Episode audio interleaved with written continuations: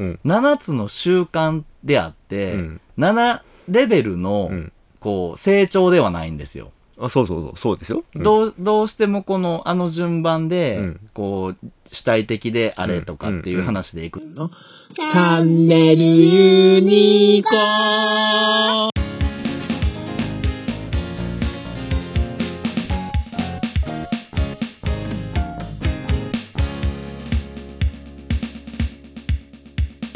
あいつはミスが多いからとか、あの、どんな環境で仕事してきたんやとか、うんうん。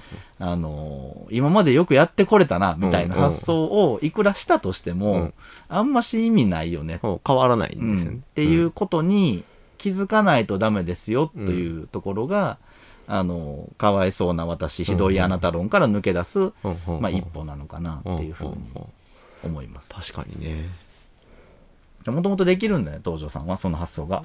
そういうふうに考えざるを得ない状況だったのかもしれないですね。うん。あの、若くして上司になってしまったので、うんうんうん何らかの方法で、その、もっと若い人たちを引っ張っていかない立場になった時に、うんそう、あ、部下が悪いっていう風な論法では多分動かないんです、組織全体が。うんうんうんだからなんか変える方法を模索した時に、多分その時出会ったのが7つの習慣っていう本はい。なんですよね。はい。でそこでいろんなことを学んで、それを活かしていこうって言って実践していった段階で、そういう考え方が身についたんだと思いますね。金曜朝10時はチャンネルユニコのライブ。AI ナレーターのユニコです。チャンネルユニコでは皆様からのレターをお待ちしております。インスタ、ツイッター、YouTube でも様々な企画で皆様をお待ちしております。金曜朝10時はチャンネルユニコのライブ。大事なことなので2回言いました。7つの習慣ってうん。難しくないですか？あの、表現が。あ、あのー訳本なので、うんどうしても日本語にぴったりパーンって当てはまってない部分はあると思いあれ、ます。すっごいしっくりこないんですよ。あの、特に7番目の刃を研ぐとか、はいはいはいはい。刃を、まあ意味はわかるよ。うんうんわかるけど、刃を研ぐっていう、なんかもうちょっとない？みたいな。うんこうなんかね、しっくりこないんですよ。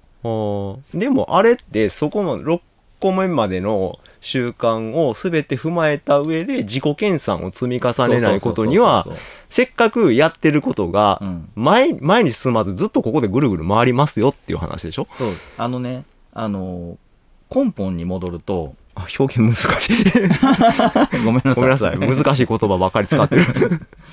あの、習慣なんですよね。習慣ですようん7つの習慣であって、うん7レベルの、うんこう、成長ではないんですよ。あそうそうそうそうですよ、うん。どう、どうしてもこの、あの順番で、うん。こう、主体的であれとかっていう話でいくと、うん。まずそこから始めていって、うん。最終的に7番目にたどり着くみたいなイメージを持ちがちですけど、うんうん。あれはあくまで7つの習慣なので、そうそうそう。自分の中であの7つの習慣を持ってないとダメなんですよ、そうですよ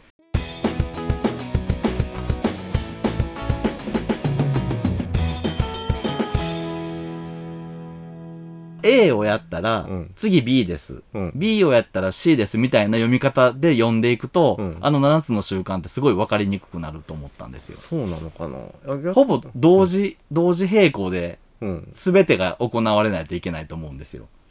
私の頭のがちょっと違ってて、うんうん1、2、3の習慣はあ、はいはいはいはい。個人の習慣なんですよね。はい。で、4、5、6が周りとの関わり方。はい。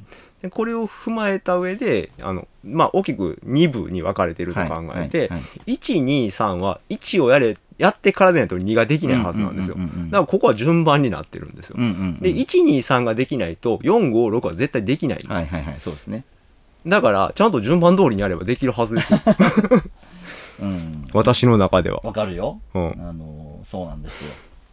だって、第一の習慣で主体的になるってことでしょ？はい。まず物の見方を変えないといけない。自発的に何かに関わっていくことことプラスはい。すべ、ての何かの反あの刺激に対して反応するときに自分の頭の中で考えて自分が選択をするんだよ。うんうんうんうんだから責任も全部自分が持つんだよっていう意味で主体的にならなければいけないっていうのが第一の習慣ですよね。